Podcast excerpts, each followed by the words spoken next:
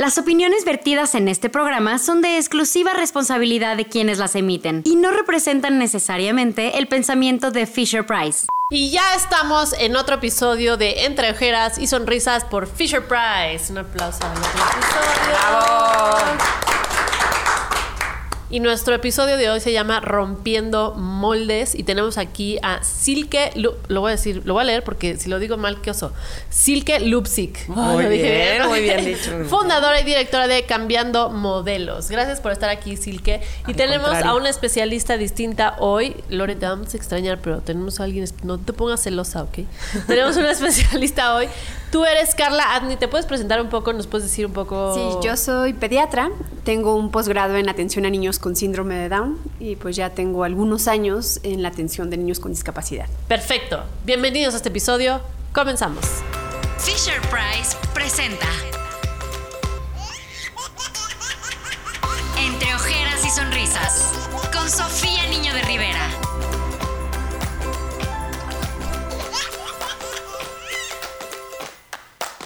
Muchísimas gracias por venir a platicar de un tema que siempre pone nervioso a la gente. Hablar de esto, empezando por mí. Porque como que nunca sabes, si nunca lo has vivido, ni, ni es tu día a día, como que nunca sabes ni cómo hablar de eso, ni cómo hablar con alguien que vive con eso y demás. Entonces, muchas gracias por hablar de este tema a ambas. Y la primera pregunta que te quiero hacer es, ¿cuándo te enteraste de que se llama Matías, cierto? Sí, mi Tu hijo se llama Matías. ¿Cuándo te enteraste que tu hijo tenía síndrome de Down? Me enteré cuando nació. A los, a los dos días de que nació, Ok. nos dijeron que tenía síndrome de Down, pero no nos dijeron tiene síndrome de Down. Me dijeron, ay, hay algo raro, no sabemos qué tiene, vamos a traer un especialista, un genetista. Entonces, pues no sabes, ¿no? Y dices, ah, ok, tráiganlo. Y mm, llegó el genetista y me dice, ah, eh, ¿cómo está mi hijo, doctor? Perfecto, está muy bien. Y yo, ay, qué bueno, o sea, va a estar bien, va a estar perfecto. Y yo, ah, bueno, ¿y, y qué tiene? "Eh, tiene trisomía 21. Ah, ok, bueno, gracias, bye. Y no sabía qué era. Es trisomía 21. Entonces no, no ubicaba. O sea, ese es el, nombre científico del síndrome de Down. Ese es el nombre científico, sí, porque es una. eh, todos tenemos dos cromosomas y en el cromosoma 21 ellos tienen tres. Ya. Entonces es una trisomía 21. Pero desde ahí empieza, de que tenemos muy poco conocimiento del tema en general. Claro. Y, y tampoco es necesario que todo el mundo sepa qué es la trisomía 21. Es bueno saberlo por cultura general. Pero, y, y mucho de lo que vamos a hablar hoy en día eh, es, o, o mucho de lo que a mí me gusta hablar y por lo que existe cambiando modelos, es hablar de las personas. O sea, da igual si tiene síndrome de Down o tiene este, parálisis cerebral o tiene una preferencia sexual diferente. O sea, da igual. Al final del día es hablar de la persona y que son personas como todos y merecen el mismo respeto que todas las personas, ¿no? De acuerdo. Hablando un poco de mi experiencia, que es nula casi. Yo tengo una prima que tiene, científicamente no sé cómo se diga, pero es un retraso mental, o sea, tiene 40 años y tiene discapacidad intelectual. Ajá. Entonces, crecer con alguien así luego sí te vuelve un poquito más empática, un poquito más sensible, un poquito más así. Yo, al ser comediante, soy tengo cero filtro también. Entonces luego también cuando conozco a gente que tiene alguna un, un hijo o un algo con discapacidad, nunca los trato diferente porque siento que también tienen el mismo sentido del humor, que también pueden agarrar la onda de ese tipo de cosas. O sea, Claro. como que yo me he educado un poco a no tratar diferente, pero creo que en el mundo falta mucho que la gente se comporte así. Totalmente. Y, y, por ejemplo, tú empezaste diciendo, es que no sé cómo, qué palabras usar o cómo decir o cómo... O sea, y al final del día se vale que no sepas cuál es el término correcto de ciertas cosas, pero mientras todo lo digas con el respeto debido Claro. y con la educación debida, o sea, puedes preguntar lo que quieras. O sea, Claro. ¿no? Como que al contrario, o sea, yo creo que hoy en día nosotros como mamás de mi generación lo que buscamos es eso, que nos hagan muchas preguntas y que la gente resuelva todas sus dudas para que no haya este temor de, ay, no sé ni cómo acercarme y cómo decirte, ¿qué, qué- qué le regalo a tu hijo de cumpleaños, no? Claro. Y yo frescamente te voy a decir, oye, pues tiene, no sé, nueve años, le gusta este Spider-Man, Sí. ¿no? Como al tu hijo de nueve años que también le gusta Claro, claro. Spider-Man, ¿no? Claro, claro. Pero, y yo también soy una persona con poco filtro, entonces hay veces que a lo mejor mi reacción es que siempre trato de que no sea así, ¿no? Que sea muy como también políticamente correcto, porque te llega de todo, o sea, te llegan como dudas bien intencionadas y otras no, o sea, muy malintencionadas, ¿no? Claro. Y hay otras que son que tienes que ver también de quién viene, entonces, o sea, al final se vale, se vale no Sí, saber. claro. Y yo creo que la- las preguntas correctas son muy importantes para que la gente que está allá afuera, que quiere saber del tema, diga, ah, ok, me contestaron la duda que tenía. O sea, para mí, una duda que siempre he tenido es como, qué difícil ha de ser la noticia. O sea, el momento que te dicen, tu hijo tiene lo que sea que tenga, porque como mamá, pues, lo primero que quieres que pase es que tu hijo esté sano, que tu hijo sea perfecto dentro de la perfección social que existe y demás. Para ti, ¿cómo fue la noticia? O sea, ¿tuviste que superar como un duelo? ¿Tuviste que aceptar que tu vida seguramente no va a ser igual que las otras mamás que tienen hijos que no tienen síndrome de Down y demás? Sí, por supuesto. O sea, yo también, o sea, yo nací en una familia o en una sociedad en donde te esperas como que tu hijo salga perfecto, esté perfecto, todo sea perfecto y tú ser la mamá perfecta, así, ¿no? Como recibiendo a toda la gente en el hospital, ¿no? Dándote la bienvenida de tu nuevo bebé. Y de repente no es así. Y sí, o sea, sí cuando nos dijeron la noticia de trisomía 21, porque ves que no sabía que era trisomía 21, es síndrome de Down, sí fue como, como esa, o sea, yo me sentí como cuando estás en la montaña rusa que te vas para abajo y que dices, ay, ¿dónde caigo? O sea, sí, sí me tomó muy por sorpresa porque era algo que no esperábamos. Em, teníamos muy poco contacto con personas con discapacidad, o sea, nulo contacto con personas con discapacidad. Y entonces sí te entra un miedo. O sea, y el miedo que es, pues algo que no sabes qué va a pasar. Y como no sabes qué va a pasar, entonces, pues es una angustia tremenda, ¿no? No es un rechazo en ese momento como por qué tengo un hijo con síndrome de Down y no es perfecto mi hijo, sino es como la situación, ¿no? Y me ¿Qué acuerdo, voy a hacer? ¿Qué voy a hacer? ¿Y qué va a pasar? Y, y, la imagen que tienes en tu cabeza es negativa y de repente también empiezas a oír los comentarios de, ay, mijita, ¿qué habrás hecho para que Dios te Ay, no, por el amor. no, ¿Qué? Sigue habiendo muchos de esos comentarios. ¡Wow, Entonces, México! No evolucionamos. Este, y esto en el hospital, me explico. O sea, estás muy vulnerable porque acabas de tener un hijo. Por eso o sea, yo no invité a nadie al hospital. de verdad. O sea, es como, ¿saben qué? Acabo de parir. Déjenme en paz. Este, entonces estás muy vulnerable por eso y además estás muy vulnerable porque te acaban de dar una noticia que no tienes la menor idea qué significa Claro. Y que no esperabas. Entonces, o sea, a través de los años me he dado cuenta que también es una falta de información. O sea, en ese momento Claro. como tu película romántica se convirtió en una película de terror, pero en realidad no es una película de terror. O sea, de repente te das cuenta que es lo mejor que te ha pasado en la vida, ¿no? Y falta decir más eso y falta hablar más de lo bueno que de lo que sí es, ¿no? Y de que por supuesto tiene retos como tiene los retos del mundo ser mamá. Claro, en, en general siempre. O sea, entonces falta mucha información y falta mucha comunicación. Un entendimiento real de que las personas con discapacidad son personas. Claro. Eso falta mucho. Y entonces de eso hablamos, de eso trato como que de hablar constantemente de, pues de lo real, ¿no? No, de, de- no ahora pues todo lo bonito, no. Hay momentos terribles, ¿no? Este, sobre todo cuando hay retos de salud. Pero como cualquier mamá, o sea, si, si tu hijo se enferma, pues te quieres morir. Claro. Entonces, sí la discapacidad no es una enfermedad como tal, pero dependiendo del tipo de discapacidad, vienen ciertos retos de salud eh, pegadas a esa discapacidad, ¿no? Hay toda una pregunta difícil. Hay una prueba genética, creo que hacen antes de que un bebé nazca y te dicen si viene con alguna discapacidad o no. O sea, no, obviamente no todas, pero sí. Si tú hubieras sabido desde antes. ¿Qué hubiera hecho? el, el hubiera no existe. Sí, sí, sí.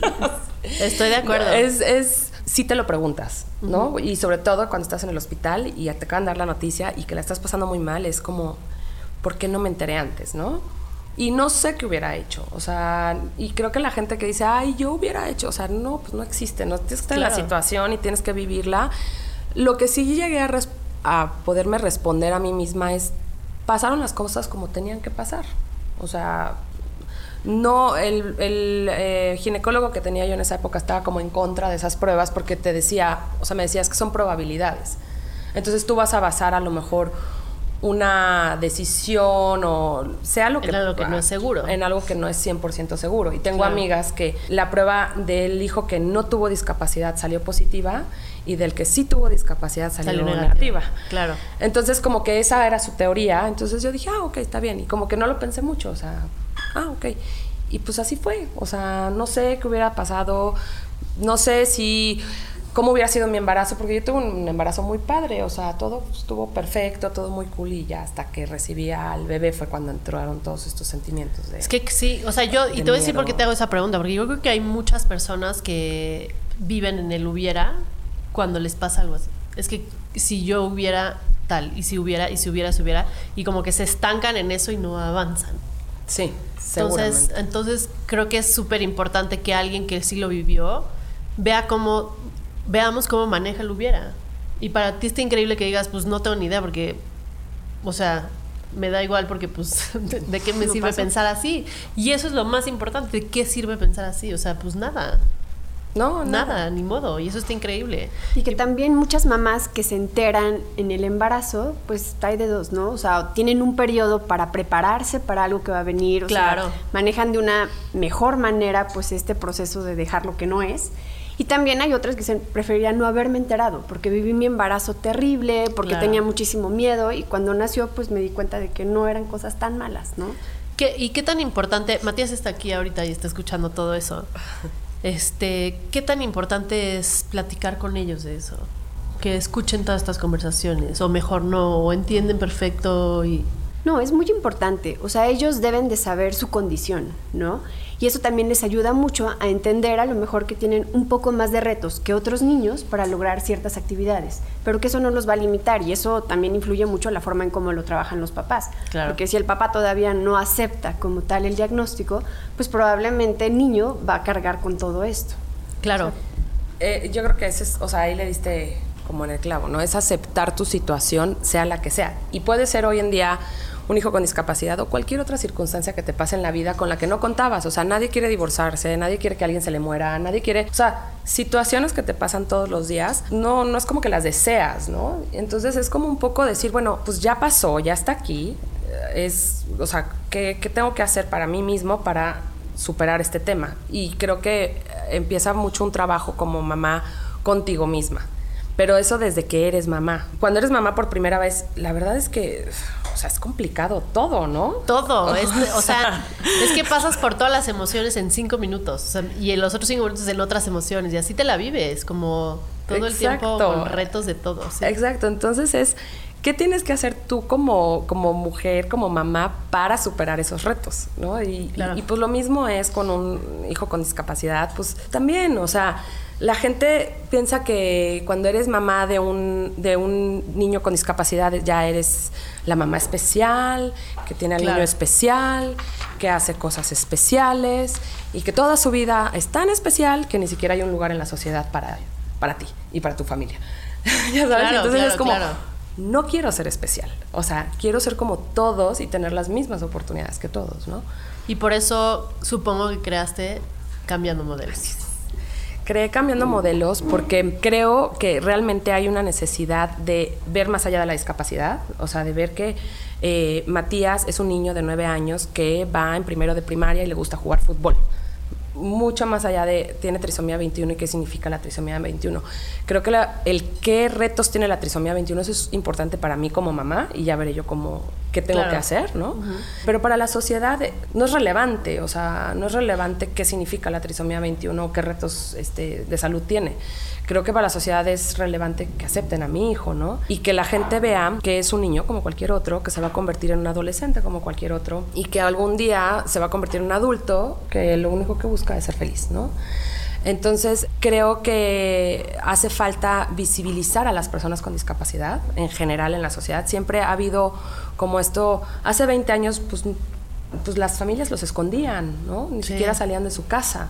Y hace también algunos cientos de años, no muchos, pues eran matados en algunos países, ¿no? Entonces, como que todo eso ha generado que sea algo que no quieras ver, que no quieras hablar, que te dé miedo, que, que sea como súper desconocido y no tiene por qué ser así. Entonces, lo que yo busco en Cambiando Modelos es darle visibilidad a las personas con discapacidad para que la gente los vea. Eh, lo hacemos específicamente a través de los medios de comunicación. Queremos que salgan en la publicidad, en las películas, en el cine, en los medios en general. Y hacemos muchas campañas enfocadas a esto, como a, míralo, es un niño como otro, es un chavo como otro, sí pueden trabajar, sí pueden estudiar. O sea, me acuerdo que cuando fueron las votaciones, las últimas votaciones, subimos en nuestras redes eh, fotos de los chavos con síndrome de Down votando. Uy, Y entonces decían, no sabía que podían votar. claro, todo el mundo empezó. Y seguro te llegó hate también. No, o sea, qué bueno. Hasta eso. Porque las redes no. sociales son terribles. Las redes sociales son terribles. Sí me llega uno que otro comentario por ahí, pero digamos que en el 95% de los casos es más bien como positivo. Un no sabía. Ah, un- uy, no no sabía. sabía. O- Claro, o, claro. Uy, o sí de repente, o sea, todo este tema de son niños especiales y todo eso es algo que queremos también como mamás eliminar. Y mucha gente todavía sigue usando eso, ¿no? Como este diminutivo, es que son unos angelitos y este Sí. son Es que sí este, es cierto, claro. Y sobre todo las abuelas y las... O sea, la gente de otra generación es lo que más hace, ¿no? El son... Mm, hasta todo la mundo. fecha. O sea, o sea, de todas Ay, las seres generaciones. humanos. Es que así no se puede. Así no Es- se puede. no, y me ha pasado que incluso hay grupos de mamás en los que pues estás, de repente se preguntan, pero ¿por qué no le podemos decir a nuestros hijos angelitos? Y, y es un poco como, o sea, sí le puedes decir a tu bebé angelito, ¿no? Cuando tiene un año, unos meses. llama Ángel. El problema, el problema es que cuando tiene 30 años, a los angelitos Claro. no les dan chamba. Y tú quieres que a tu hijo sí le den chamba. claro, Entonces es como esos estereotipos hay que empezar a quitarlos y hay que decirlo, ¿no? O sea, Claro. no voy parando a la gente en la calle diciéndole, no, mi hijo no es un ángel, es un demonio. O sea, no. Pero trato de, como, no sé, amablemente decir, ay, sí, es un gran niño. O sea, no, ya es grande. Oye, ¿por qué le dice a tu bebé que venga? No, ya tiene nueve años, ya es un niño grande, Claro. eh, ¿no? Ay, qué desesperación ser políticamente correcto todo el tiempo. O sea, yo creo que yo sí les diría como, ¡cállense! ¿Quieres? Yo lo hago. Tú háblame y yo sí yo lo hago para que tú no te metas en problemas. ¿Qué tan importante es tú como especialista y tú como mamá que lo has vivido, el juego en, en este tipo de, de niños que necesitan, supongo que más estimulación? Es súper importante y aquí hay un punto que los papás deben saber, ¿no? Que en muchas ocasiones se tiene que ayudar para que ellos tengan cierta iniciativa para el juego. Entonces, en un niño a lo mejor que no tiene discapacidad o que no tiene síndrome de Down, de forma natural él va a explorar, va a agarrar, pero en ellos a veces se les tiene que dar un empujoncito para que sepan toda esta parte, pues de explorar, de para qué sirve, o sea, sí necesitan ciertos apoyos en un inicio. Entre ojeras y sonrisas. Con Sofía Niño de Rivera. Por Fisher Price. ¿Qué quiere decir que tengan triple gen donde debe haber dos genes? O sea, Pues, ¿qué es lo que sucede en su Hay mente? una carga genética adicional que esto va a influir pues en la formación de muchísimos órganos y sistemas. Y dentro de eso lo que más afecta pues es el sistema nervioso central. Todos van a tener discapacidad intelectual, pero el grado pues va a ser muy variable y esto va a depender de los estímulos, principalmente el juego, ¿no? O sea, toda esa parte de estimulación temprana y demás, pues es lo que más les va a ayudar para que sean súper funcionales como cualquier otro niño. ¿Y tiene que ser una estimula- estimulación como cualquier otro niño a su edad o sí tiene que Mm, ser... Lo ideal, sí hay como algunos puntos que se deben de tratar un poco más, ¿no? Están más aguaditos, están hipotónicos, entonces se tiene que dar pues mayor fortaleza en los músculos para que se puedan sentar, caminar, gatear y hacer todo lo demás. Entonces, en eso sí se tiene que trabajar un poco más, pues toda la parte de terapia orofacial, porque sí les cuesta un poco más de trabajo el lenguaje. Entonces, sí tiene que ser pues mucho más específica en ellos este tipo de estimulación que deben recibir. Y entre más temprano se inicie, pues, les va a ir mucho mejor. ¿Cómo, ¿Cómo se abrió tu mundo a las distintas personas? O sea, yo, por ejemplo, que ahora soy mamá, pues entonces empiezo a ser amiga de otras mujeres que también son mamás y como que se abre tu mundo social hacia otros lugares. ¿Cómo se abrió el tuyo? O sea, ¿qué tipo de personas empezaste a conocer? Aquí puedo decir todo, ¿verdad? Todo aquí, por favor. De hecho, ni están, ple- o sea, ni están grabando. Eso está de ahí. posición la cámara. Sí, todo. No, mira, o sea, se asume que nació tu hijo con síndrome de Down, entonces te tienes que llevar con mamás que tienen hijos con síndrome de Down.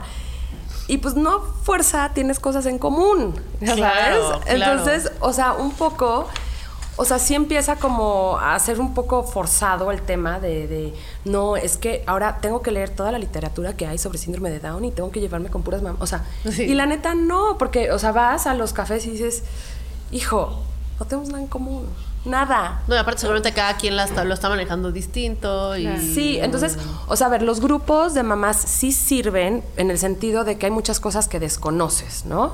Este, pero también puede haber unas como demasiada información que puede o no ser útil. ¿No? O sea, yo recomiendo al doctor Chuchichito Tofufuti y a mí me funcionó esto, esto, esto, que se vale, pero a veces estás en un, en un estado en donde tú tienes que como que primero aceptar tu situación, lidiar con tu familia, Claro. con tus cosas, antes de poder, poder identificar qué, qué consejo es bueno y cuál es malo.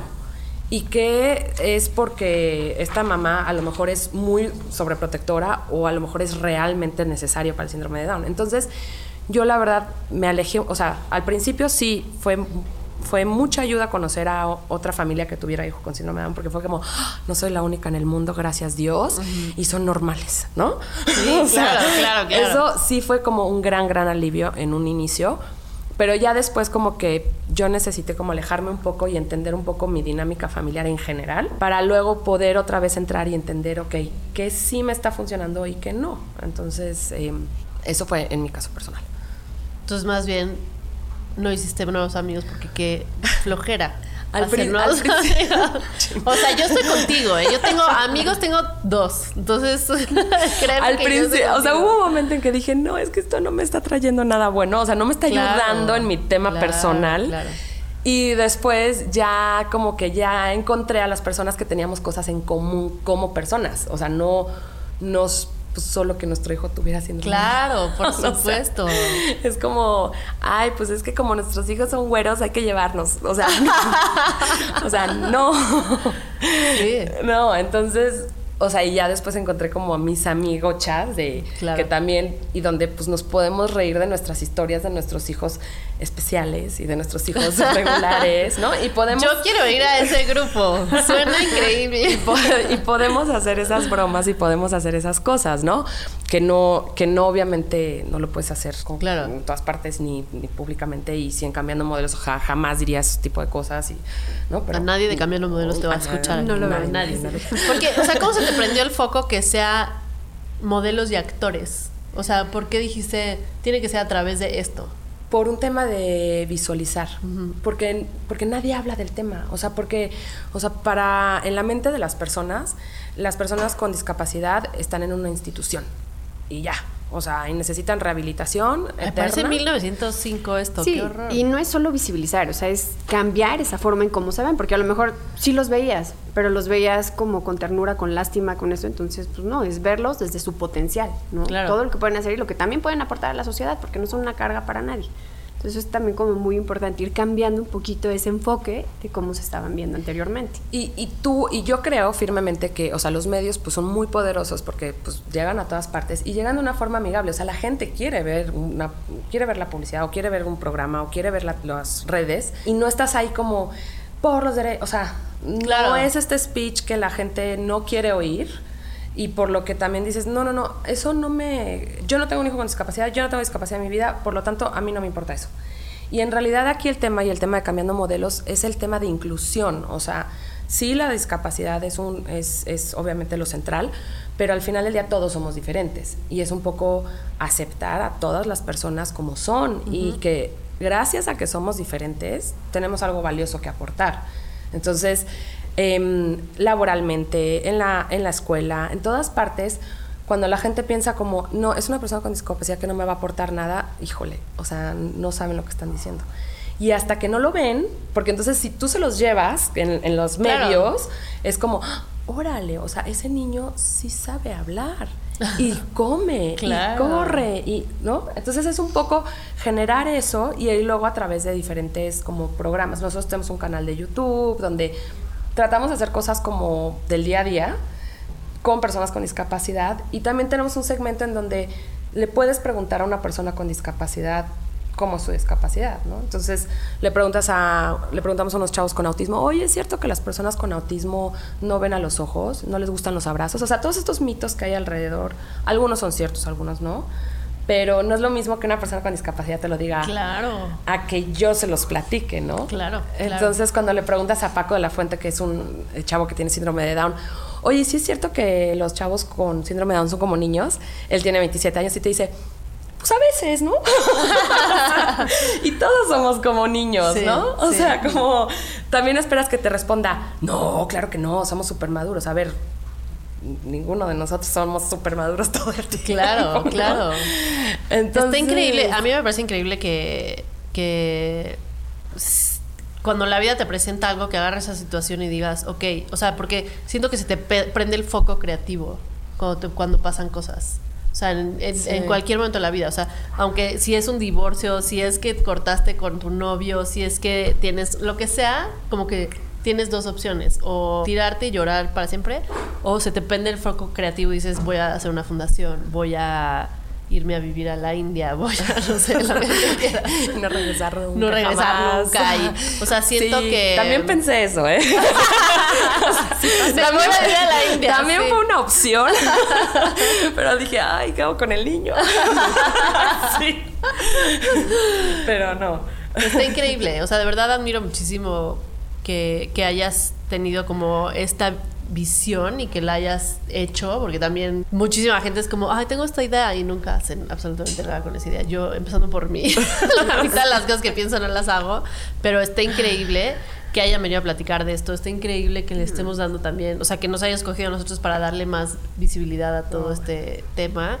Cuando me quieras invitar al grupo de las mamás que hablan de, De nuestras especialidades. en todo esto, yo feliz de estar en ese grupo, es mi especialidad. Muchísimas gracias de verdad por venir y gracias por abrirse con nosotros. Al contrario. Y gracias a Matías también por venir y escucharnos. Y gracias a ustedes por, por escuchar esto, por seguir viendo este podcast. Muchísimas gracias por todo. Y recuerden que seamos niños. Gracias, adiós. Esto fue ojeras y sonrisas. Con Sofía Niño de Rivera. Por Fisher Price.